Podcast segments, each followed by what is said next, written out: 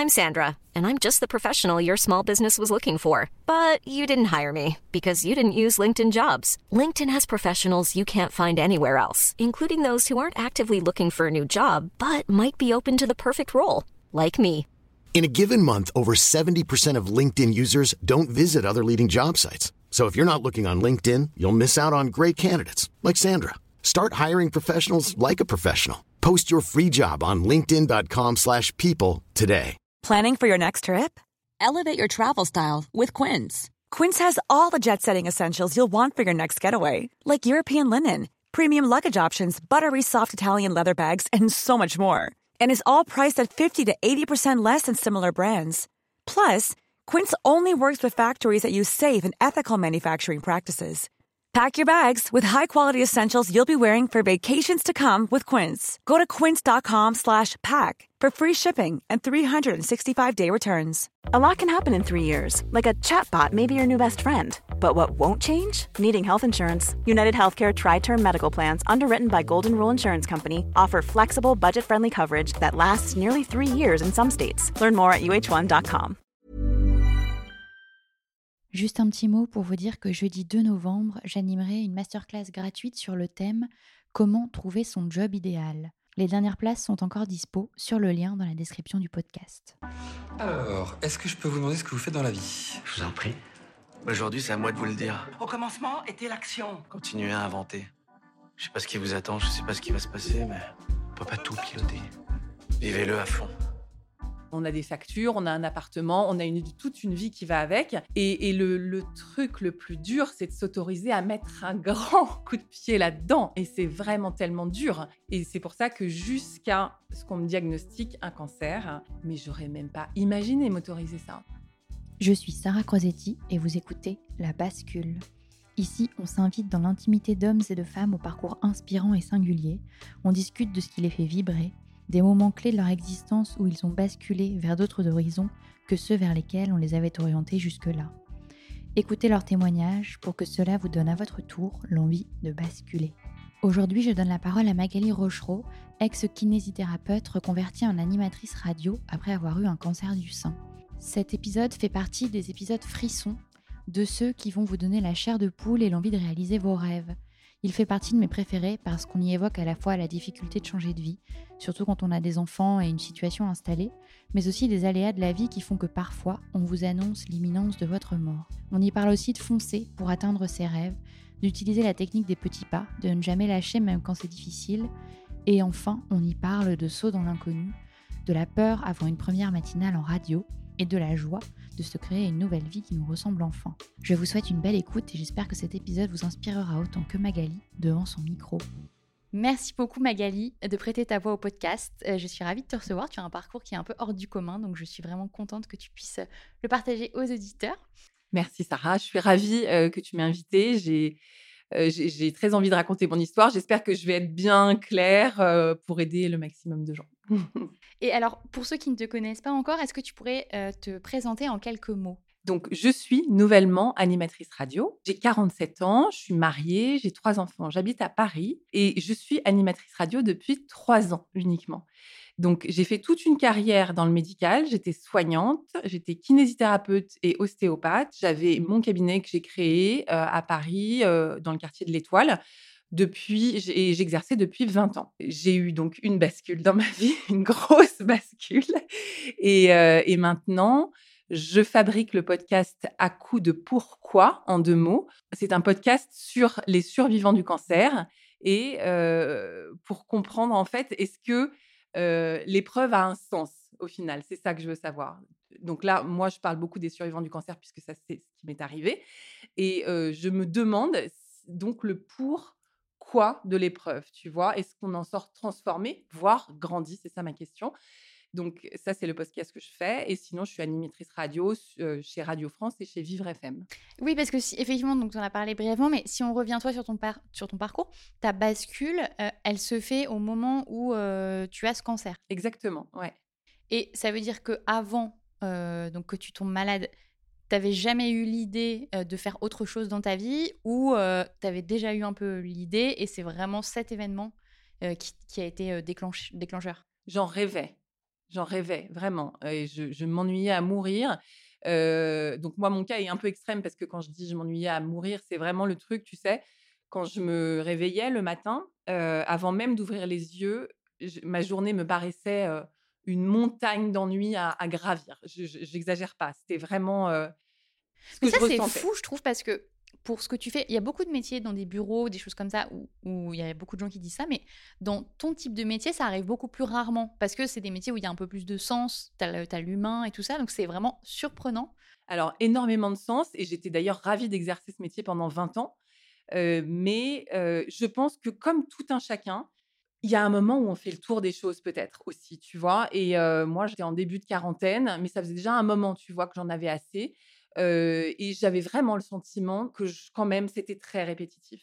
Alors, bien sûr, j'avais l'humain au centre et c'est ça qui me sauvait parce qu'à chaque fois, c'était... je soignais. Et ça, c'est vraiment quelque chose de très fort, le soin. Et d'ailleurs, mon fil rouge, c'est un peu ça, parce que finalement, la radio, quelque part, il y a une notion de service et de soin aussi, quelque part, un peu. Malgré tout, voilà, je pense que quand on arrive à... Je pense que je suis pas toute seule, en fait, voilà, c'est ça. Et quand on arrive à un moment, euh, à ces âges-là, où on fait la même chose depuis 20 ans, je pense que c'est normal même de s'ennuyer. Et en plus, bon, le libéral, c'est quand même quelque chose, tu n'as pas d'équipe, tu es seul entre quatre murs. Les patients, c'est euh, quelque chose de formidable de les soigner, mais on n'est pas sur le même plan.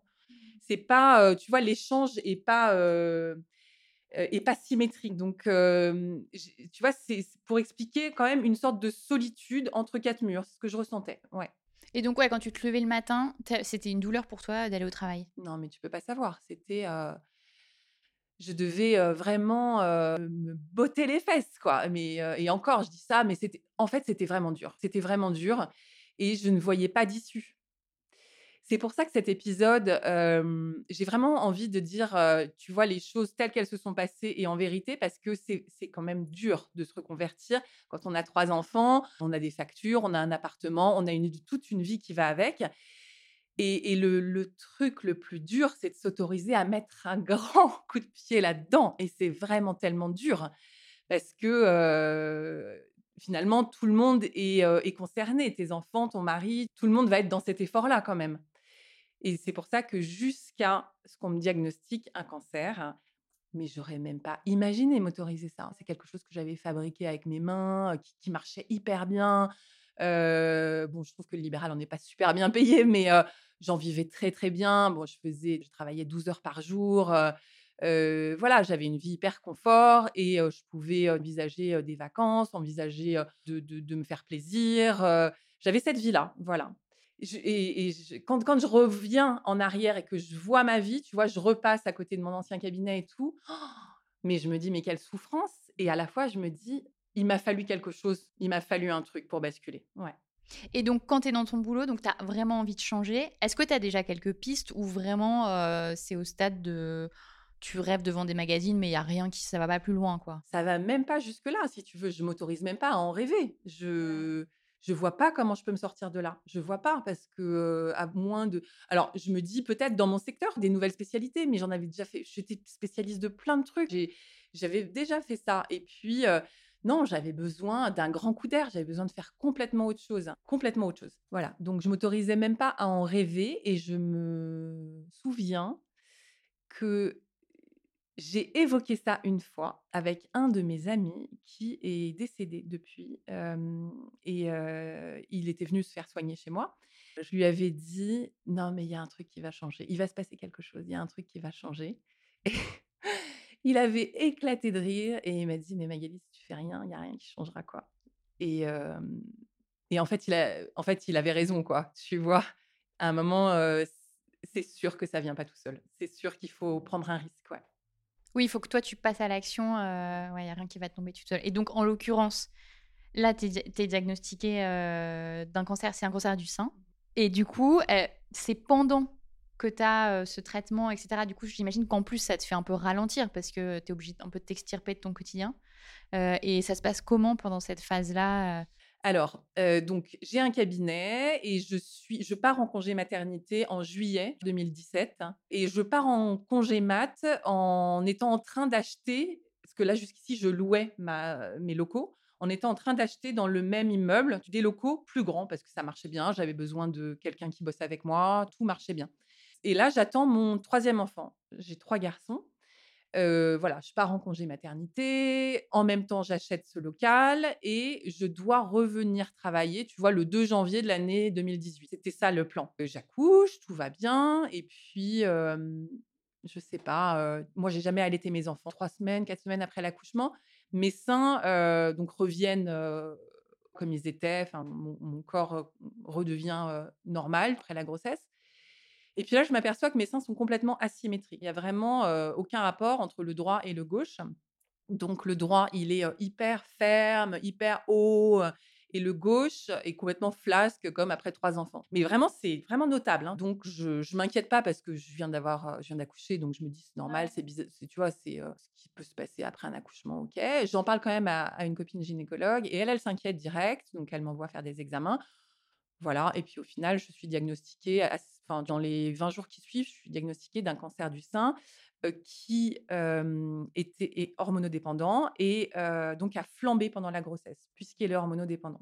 J'explique ça parce qu'on m'a expliqué que c'était un cancer grave et massif, hein, donc tout le sein était pris et tous les ganglions. Et si je dis ça, c'est pour dire que je ne pouvais pas dire OK, ça va aller. On m'a pas autorisé mmh, à, penser ça. On m'a tout de suite dit, en fait, on m'a mis presque devant ma faim pour expliquer à quel point c'était bouleversant.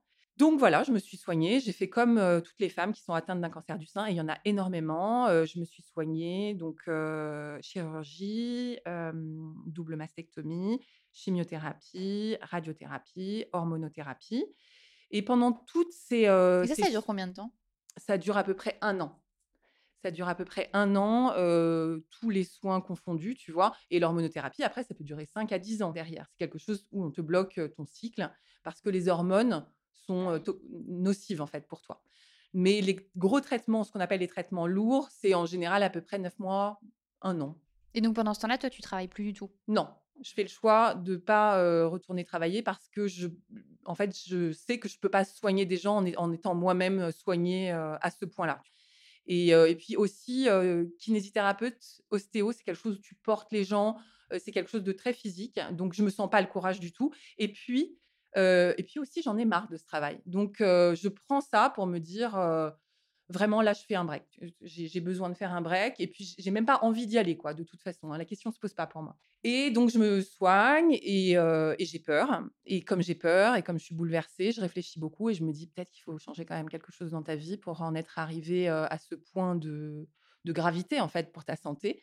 Et donc, ça commence par un coaching. J'ai une, une amie qui me suit, qui est coach professionnelle. Elle me suit parce qu'elle aussi a enduré un cancer du sein.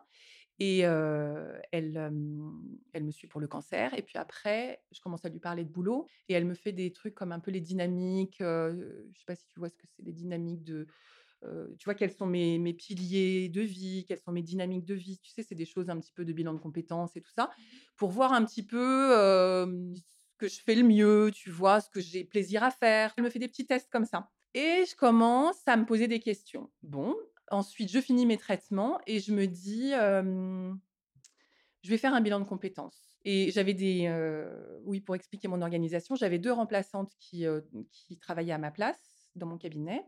Et voilà, ça roulait et puis ça me payait en même temps, pour expliquer, parce que l'enjeu financier est quand même capital. Oui, parce que j'allais te demander, je ne sais pas du tout comment ça marche en libéral. Souvent, j'ai des gens qui sont plus dans le salariat, mais en libéral, ça veut dire que si tu travailles pas, tu n'as quand même, rien qui correspond au chômage.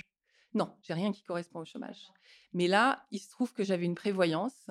Donc mon mari a halluciné. C'est pas du tout mon genre de, prévoir ce genre de coup dur.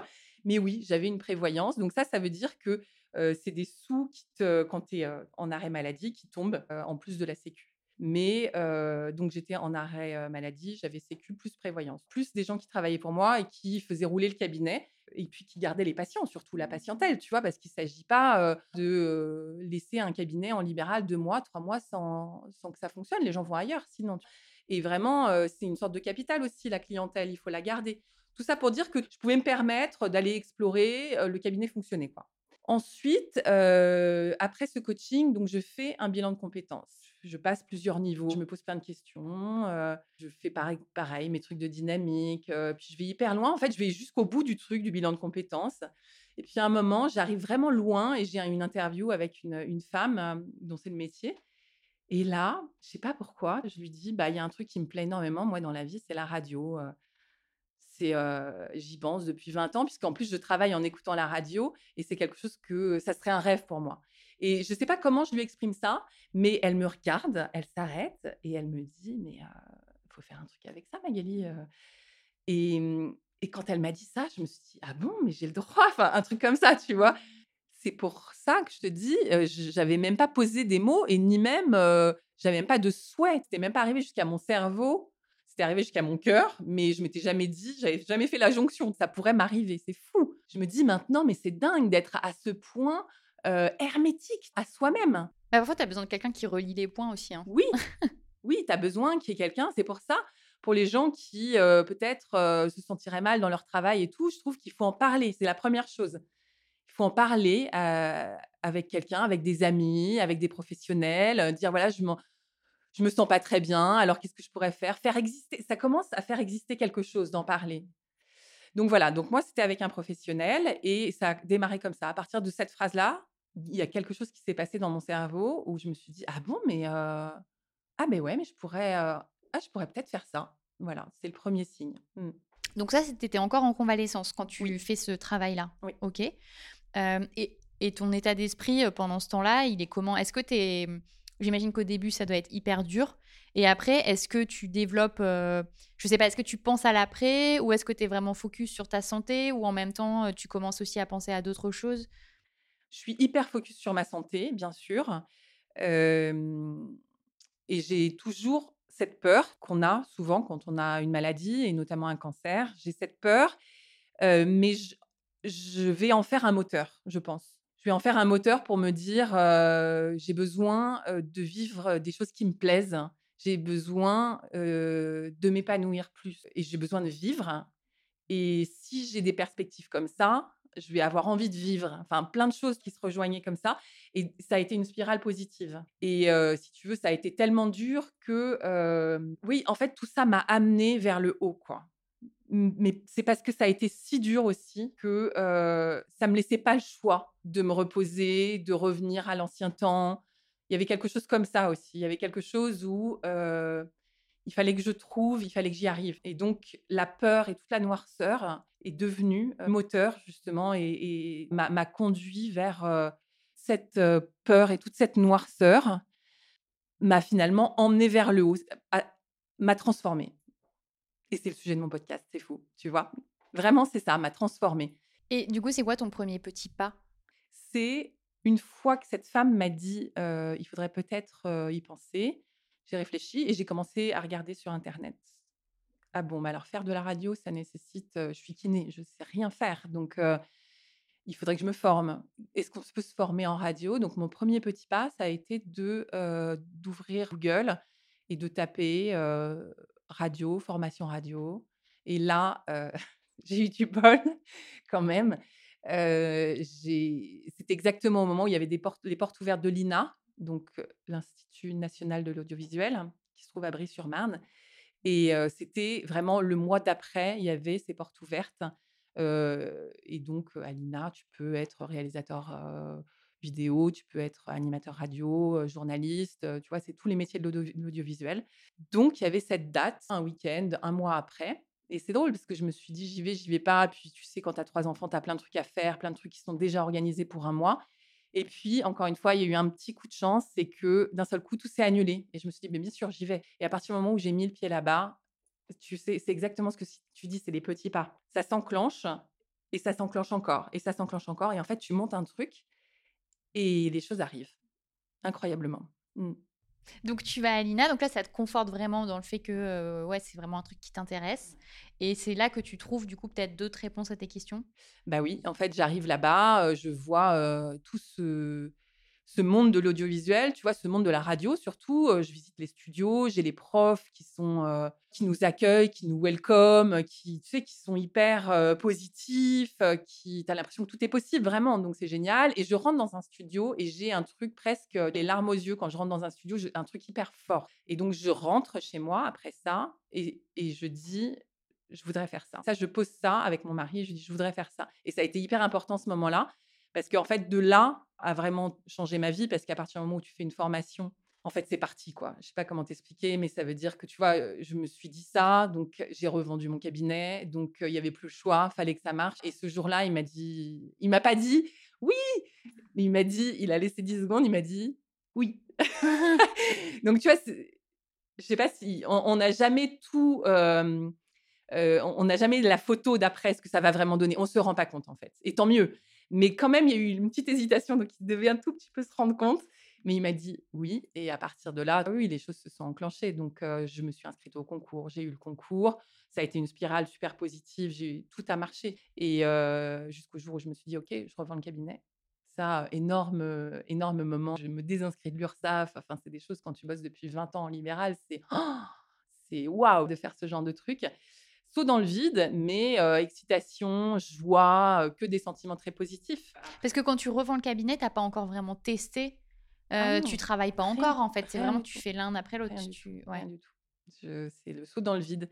Mais je sais qu'il faut que je fasse ça. Et puis, ça me fait du bien. Je sens que ça me fait du bien de faire tous ces gestes-là. Donc, oui, ça me met en risque. C'est sûr, tu vois, je le sais. Mais je sens qu'il faut que j'y aille. Il faut que je le fasse et, tout s'enclenche. Et avec la, pardon, je t'interromps, mais avec la revente de ton cabinet, tu avais à peu près combien de temps d'autonomie financière? Pas énorme parce que en fait, la revente d'un cabinet, c'est vraiment pratiquement rien.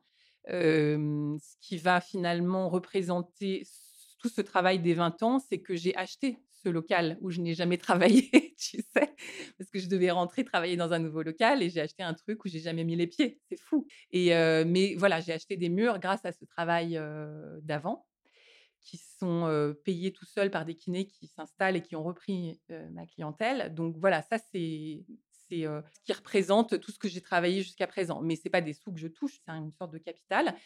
Et à un moment, la prévoyance, enfin avec mes médecins et tout, ça a été. J'ai quand même bénéficié longtemps de ma prévoyance, mais à un moment, quand je suis partie en bilan de compétences, j'étais capable d'aller à un bilan de compétences. Donc stop, on arrête les ordonnances, on arrête le.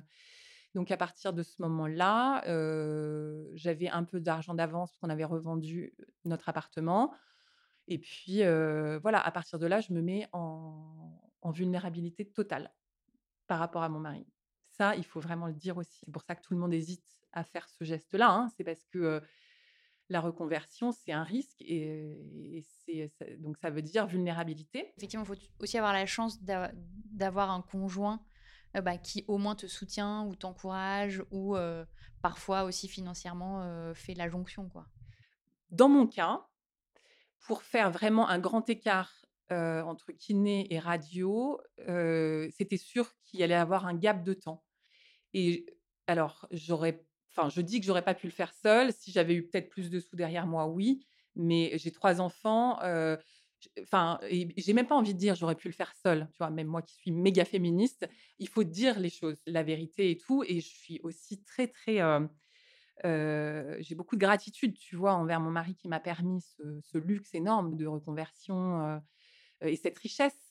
Donc, non, non, il faut dire vraiment les choses. Il m'a offert ça. C'était un soutien, vraiment. Il m'a soutenu pour ça. Mmh. Et puis après, quand je recommence à travailler, donc comment ça s'est passé? Spirale du, de positif, tout a super bien mmh. marché. Je me suis fait embaucher chez France Bleu au départ.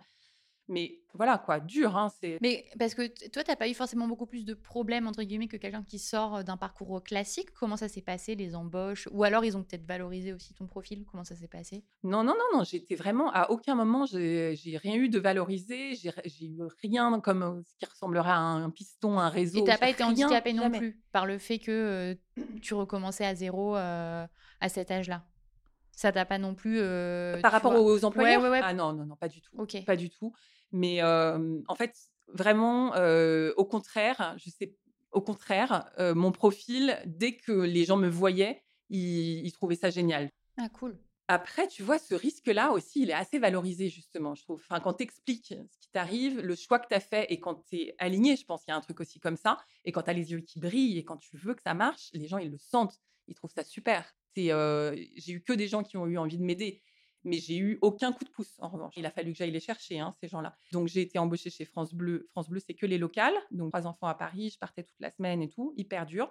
Mais j'ai tout appris. Euh Parce qu'attends, tu disais France Bleu, c'est-à-dire que tu allais dans les bureaux il n'y avait rien à Paris?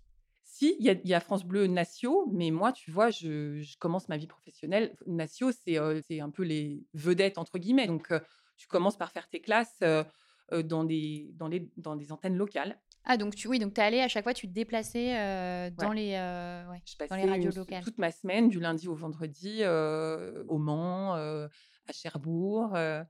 et voilà, j'étais accueillie par une équipe. Et je me suis formée comme ça, sur le tas. J'ai fait toutes les tranches horaires, donc la matinale, l'après-midi, les jeux, la soirée. Et ça m'a tout appris. Et c'est comment ta première émission, tu t'en rappelles ou pas? Ouais. Mon Dieu. Et puis alors, je sais pas, moi, il m'arrive toujours des trucs par hasard, des trucs toujours où c'est hyper dur. Toujours, je fais un truc hyper dur. Mais une fois que je l'ai fait, je me sens superwoman en fait. Et c'est je sais pas pourquoi, j'ai été contactée par donc un responsable des programmes qui m'a demandé de faire la matinale du week-end du 1er mai. C'était ça mon premier contrat. Et je j'avais pas du tout compris. Et moi, j'avais dit oui, bien sûr, je suis trop contente et tout, ok, je viens. Et j'avais pas du tout compris ce qu'il allait falloir faire. Une matinale vendredi, samedi, dimanche, je crois que je faisais un truc comme ça. Et ça fait quatre heures d'antenne, c'est énorme. Et tu vas être épuisée. C'est énorme et ça se prépare trois jours avant. Et quand tu n'as jamais fait ça, ne serait-ce que pour être à l'aise au micro, enchaîner, tu sais, il y a des, des habillages, des jingles, des... en fait, c'est hyper quand même formaté. Est-ce que tu répètes pas avant Enfin, tu as, à peu près le, le sommaire, la trame, mais... Ah, mais tu répètes pas du tout. Et ils ne veulent pas que tu répètes, en fait. Ça, c'est pas un spectacle, c'est tu dois te lancer, quoi. Tu dois y aller. Et la nuit d'avant, mais j'en ai pas dormi, j'ai cru que j'allais pas y aller. J'avais trop peur. Je me souviens de ce moment-là. Ça aussi, ça a été un moment fondamental. J'étais dans ma douche, il était 6 heures du matin et je me suis dit, je vais, comment je vais faire? Je vais pas y arriver, c'est beaucoup trop. Je l'ai jamais fait, je vais pas y arriver. Puis je me suis dit, Magali, tu fais minute après minute. C'est ça qui m'a sauvée. Mais vraiment, et tu sais, c'est comme la maladie un peu, jour après jour. Tu vois, quand c'est trop, dur, quand c'est trop dur, tu fais, ok, déjà je fais jusqu'à ce soir, tu vois? Déjà je fais ce traitement-là, par exemple une chimio je fais le truc d'aujourd'hui. Et puis, on se couche et on verra demain. Et ça, ça aide énormément. Et quand tu as des trucs super durs comme ça, que tu n'as jamais fait ou quoi, ce jour-là, dans ma douche, je me suis dit, OK, tu fais la première demi-heure, tu vois si ça marche. Et en fait, tu fais les quatre heures comme ça. Et je dis pas que j'ai été formidable, hein. mais ça a marché. Je me suis pas fait porter pâle. J'étais là, je l'ai fait jusqu'au bout et j'ai fait tout le week-end. Mais j'oublierai jamais, c'était super dur. Ouais, ouais, ouais. Ah bah ouais, tu te, en fait, tu te mets tellement à poil, quoi, quand, quand tu fais des nouvelles choses comme ça. Et une fois que tu l'as fait une fois, parce que la matinale, c'est ce qu'il y a de plus dur à faire en radio finalement. Une fois que tu l'as fait une fois et que tu as commencé par le plus dur, après, c'est cool. Bah, ça élargit ta zone de, confort, je trouve. Voilà. Tu vas à chaque fois un peu plus loin. C'est ça. Et puis après, tu te dis, OK, tu vois, le jeu facile.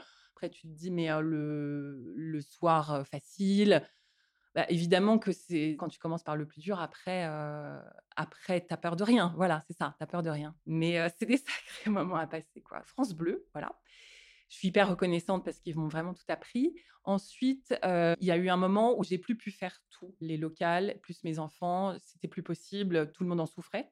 Donc, au bout de quelques mois, j'avais bien appris. J'ai dit, j'arrête parce que donc j'ai appelé ma responsable et je lui ai dit, je peux pas parce que là, je mets en péril tout le monde, donc j'arrête. Il me faut quelque chose à Paris. J'habite à Paris. Il me faut trouver quelque chose à Paris. Et j'étais assez véhémente parce que je trouvais que j'avais fait une formation, j'avais appris dans les locales. Je trouvais que maintenant, j'avais le droit. C'était légitime, ouais. J'étais légitime pour demander une place là où je vivais. Donc, et ça, ça a été un coup de fil hyper important parce que je pense qu'elle a senti, pas de la colère, mais quand même, j'étais, il fallait que ça se passe, quoi. Et grâce à elle, un jour, il y a France Inter qui m'a appelé pour me demander un, un remplacement météo. Et donc ça, ça a été mes premières antennes à Paris, quoi. Inter, la météo et tout. Et ça, ça a tout changé parce que à partir du moment où Inter t'appelle, donc tu fais la météo, tu fais d'autres trucs, des petites permes et tout, tu commences à travailler à Paris, tu as cette carte d'identité-là, d'autres gens t'appellent, ça change tout. Donc ça, ça a été la deuxième partie. Et donc mon rêve, je ne l'ai pas dit, mais mon rêve, c'était FIP. Voilà, la, la musicale de Radio France, ces femmes qui parlent comme ça, tu sais. C'était ça mon rêve depuis toujours, tu vois, parce que j'écoutais, je suis d'une famille de musiciens et j'écoute, j'écoutais beaucoup FIP. Et donc, après Inter, donc j'étais pas, on peut pas dire en place, mais je suis appelée pour des remplacements encore maintenant. Et donc, tu es quand même un peu dans le sérail. Tu vas bosser à la maison de la radio, tu as ton badge, tu rencontres des gens, tout ça. C'est la reconversion, c'est ça aussi. Rencontrer des gens, parler, être à l'endroit où se passent les choses. C'est ça aussi. Et puis, le dernier, la dernière coup de roue, c'était parce que j'arrivais quand même pas à ce truc de fibre, j'arrivais pas à voir les gens concernés, les directeurs, ils sont du, intouchables, intouchables. Et j'ai postulé pour un concours pour faire un stage d'été. Il y avait deux places chez FIP et j'ai été sélectionnée sur la France entière. Et, à partir de là, voilà, j'avais accès. Et c'était quoi le concours? C'était, c'est, tu vois, c'était sur LinkedIn. Ils proposaient des places pour FIP, ils proposaient des places pour France Bleu, pour de la réalisation chez Inter. Il y avait plusieurs. Mais c'était plus par rapport à ton CV, tu n'avais pas une prestation particulière à faire? C'était par rapport à ton expérience. Non, non, c'était. Euh, bah, ils m'ont pris euh, lettre de motivation, CV et maquette. Donc moi, j'étais hyper déjà professionnalisée. Donc c'est aussi ça, ça m'a aidé à avoir ce stage. Et ce stage m'a mis en contact avec les gens, euh, la direction que je connais maintenant. Donc à l'heure où on se parle, Sarah, tu vois, je suis pas encore embauchée, mais je suis donc j'ai fait mon stage cet été là et donc, je, on continue, me demande des petites maquettes et tout. Tous les feux sont ouverts, mais pour l'instant, j'ai pas encore fait ma première, ma première voix, mon premier micro sur FIP. Je me le souhaite, mais voilà où j'en suis, quoi. Non, mais c'est incroyable. Enfin, en vrai, tu t'es quand même très proche de ton, de ton rêve, du truc que tu, dont tu rêvais il y a des années. C'est dingue, c'est dingue. J'en reviens pas. Oui, mais en même temps, ton parcours, je trouve qu'il est aussi. Enfin, il n'y a, y a rien qui est dû à la chance. En même temps. Non, mais c'est vrai, c'est que du travail, c'est que des, des, petits pas les uns après les autres, euh, et c'est énormément de travail surtout, quoi. Énormément de travail, et surtout le truc, euh, y croire, quoi. Être persuadé, être sûr. Mais tu fais bien de dire ça parce que j'avais une question qui me revient que je voulais te poser, c'était par rapport au syndrome de l'imposteur. Est-ce que tu as eu ce syndrome ou euh, est-ce que tu t'es dit, enfin, de toute façon, j'ai plus rien à perdre? Est-ce que le fait d'avoir eu un cancer, ça t'a un peu apaisé sur ces aspects-là?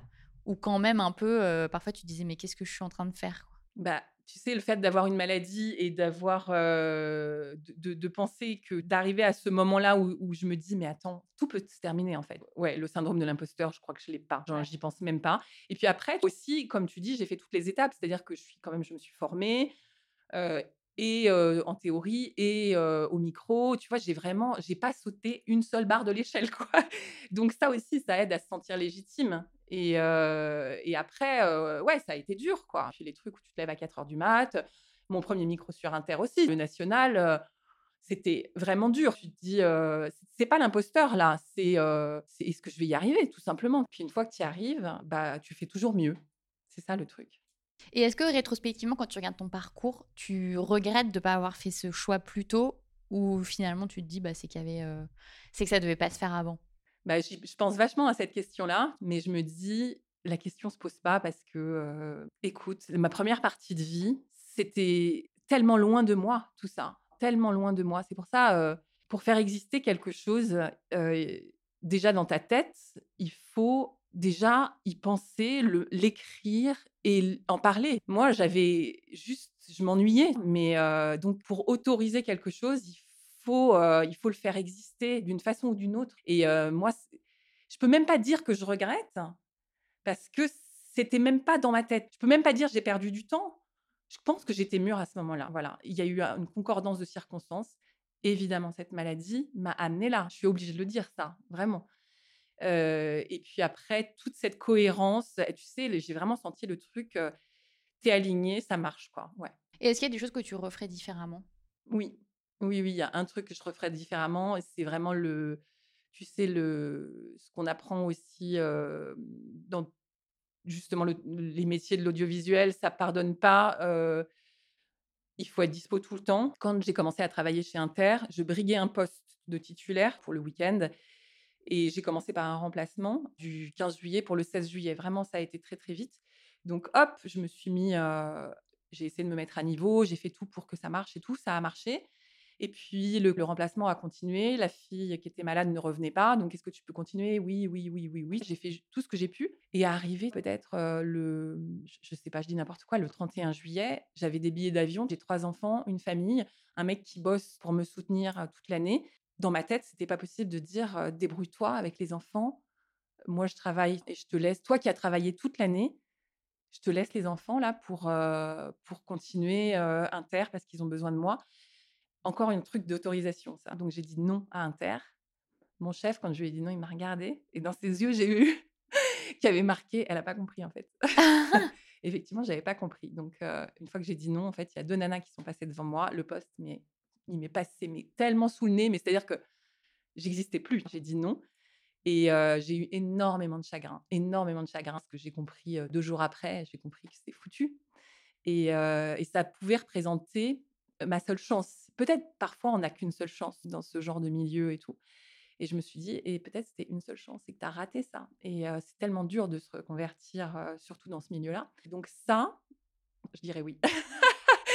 Et effectivement, je penserais, ça veut dire être hyper égoïste. Hein. Quand tu fais le choix de la reconversion, c'est une priorité, quoi. Mais c'est intéressant cet exemple de, tu vois, de choix entre vie pro, vie perso. Parce que je pense mmh. qu'il y a plein de gens qui doivent le vivre. Parce que quand tu lances un truc ou quand tu recrées quelque chose, nécessairement, tu es obligé de faire des compromis. Ah ouais, ouais. Et puis, je te dis que c'est du vécu dans, vraiment dans mes artères, quoi. C'est vraiment le truc où ça a été dur de revenir après ça, quoi. Et voilà, je, tu vois, rien n'est fait, mais j'ai l'impression que j'ai une deuxième chance. Donc. Ah. Et pour les gens, du coup, qui. alors, soit qui sont dans un stade, comme tu le décrivais au début, qui sont vraiment mal dans leur boulot, mais qui n'ont pas de solution ou qui ont juste. qui savent pas ce qu'ils veulent faire, qu'est-ce que tu peux conseiller par rapport à toi, ton expérience? Alors, je trouve que c'est tellement un saut dans le vide que moi, moi qui suis vraiment, je lis énormément. je, tu sais, je vraiment, j'essaye de, de de m'enrichir et de, de, m'abreuver d'énormément de, livres, de culture. Tu vois, je suis vraiment très intéressée par tout, mais je ne pense pas que c'est là-dedans que j'aurais trouvé une aide. Quand j'écoute les gens et quand j'écoute des histoires de, mes amis et tout, c'est là que je me dis que c'est possible. Et notamment, je pense à une copine qui, elle, s'est séparée du père de ses enfants au moment où elle se reconvertissait. Elle a trois enfants et j'ai discuté avec elle, elle m'a dit, mais écoute, bah, j'ai vécu pendant un an dans un, une pièce avec mes trois enfants et bah, bah j'en suis pas morte. Et en fait, ça m'a tellement apporté. Et puis, petit pas après petit pas, après j'ai pris un deux pièces et, et, je savais que ça allait marcher et j'avais pas le choix et ça a marché. quoi. Et, c'est quand j'entends ces histoires-là que je me dis, que, que, ça me donne de la force et je me dis, oui, c'est possible avec des vraies histoires, oui. Ok, donc d'essayer au maximum de s'inspirer. Mmh. Ouais, bah, c'est un peu ce que tu fais finalement. Ouais, et après, je me dis ça, c'est une étape, mais parfois, euh, il y a aussi ce que tu disais qui est très vrai, c'est de s'autoriser. Enfin, tu vois, cette barrière psychologique, elle est difficile à faire tomber. De s'autoriser les choses, de les verbaliser, de les écrire.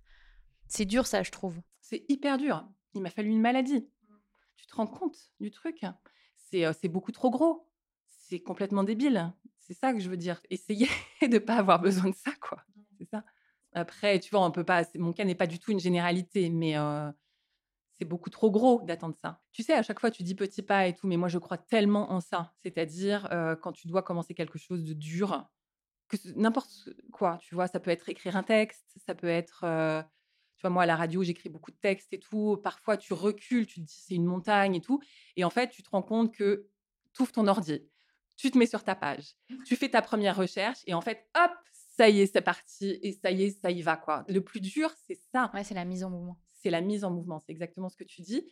Donc, oui, le plus dur, c'est peut-être, c'est ouais, c'est le premier mouvement, mais après le premier mouvement, en fait, d'un seul coup, paf, il t'enrichit. Tu vois, mon peut-être mon premier mouvement, c'était moi, la ma recherche Google, paf, ça me tombe sur la formation, et là, à partir de ce moment-là, d'un seul coup, j'ai énormément de force parce que ça commence déjà à exister, ça m'intéresse, ça me passionne.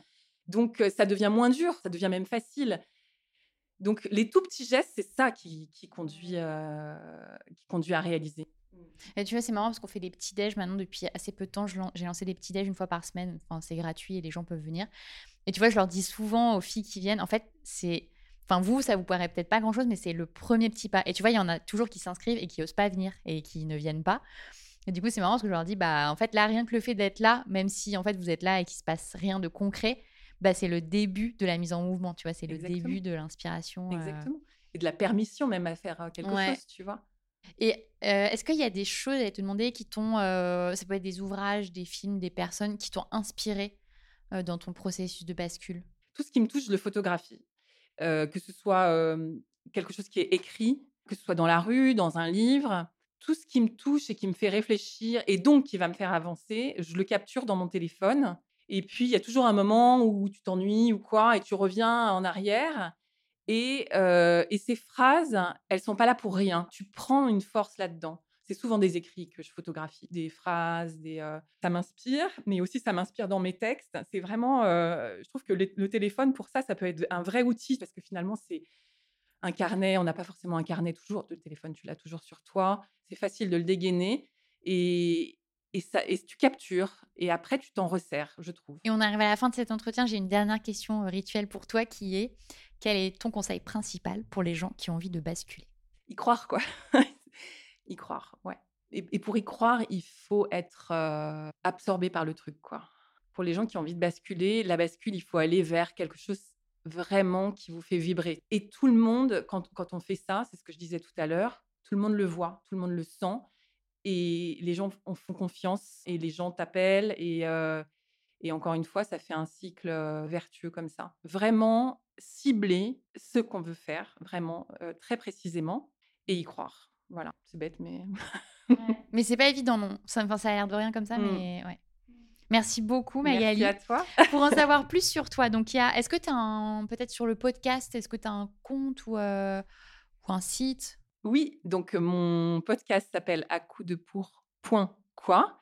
C'est une phrase de Jacques Brel de la chanson Ne me quitte pas parce que le pourquoi, quand on est malade en un mot, ça rend fou, mais le pourquoi, en fait, c'est justement, c'est la transformation, justement, c'est la bascule, en fait. Ça, c'est le podcast, et le compte, donc mon compte, j'en ai un seul sur Insta, c'est à coup de pour.quoi podcast. Bon, bah merci beaucoup. Merci à toi. À bientôt.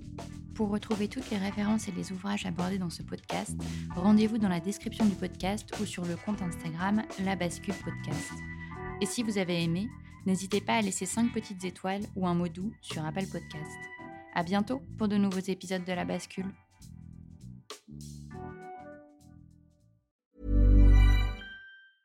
Mom deserves the best, and there's no better place to shop for Mother's Day than Whole Foods Market. They're your destination for unbeatable savings, from premium gifts to show-stopping flowers and irresistible desserts. Start by saving 33% with Prime on all body care and candles. Then get a 15-stem bunch of tulips for just $9.99 each with Prime. Round out Mom's menu with festive rosé, irresistible berry chantilly cake, and more special treats. Come celebrate Mother's Day at Whole Foods Market.